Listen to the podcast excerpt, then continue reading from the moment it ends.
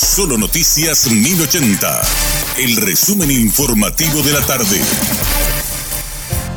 Hola, soy Richard Toñanes y este es el resumen informativo de la tarde. Desde la medianoche rige cierre parcial de la costanera de Asunción. La Policía Municipal de Tránsito de Asunción continúa con los trabajos en el marco del traspaso de mando a darse el próximo martes y que implicará todo un despliegue especial de seguridad por sobre todo una organización del tránsito para garantizar su fluidez ante la llegada de invitados internacionales.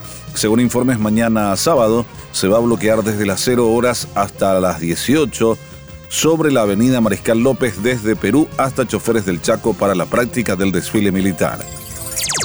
La policía boliviana detuvo este viernes a Sebastián Peña Parada, presidente del Club Blooming de la primera división de fútbol de ese país. Se sospecha que tiene implicancia en la estadía clandestina del narcotraficante Sebastián Marcet en Santa Cruz de la Sierra. Argentina se prepara para la primera elección presidencial de este año. Serán las primarias abiertas, simultáneas y obligatorias, más conocidas como las PASO.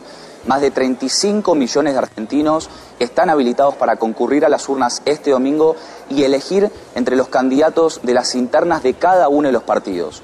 Por el oficialismo en Unión por la Patria están dispuestos Sergio Massa, el actual ministro de Economía de la Nación, quien competirá con Juan Grabois, los sondeos previos, las encuestas previas indican que Sergio Massa se impondrá con facilidad a Juan Grabois. Por otra parte, entre la oposición, en Juntos por el Cambio, los principales aspirantes, los dos aspirantes son Patricia Burrich y Horacio Rodríguez Larreta, el actual jefe de gobierno porteño. Allí, las encuestas indican que el resultado será mucho más parejo y el domingo por la noche se definirá, en principio, por pocos votos de diferencia, quién encabeza la fórmula del principal partido opositor.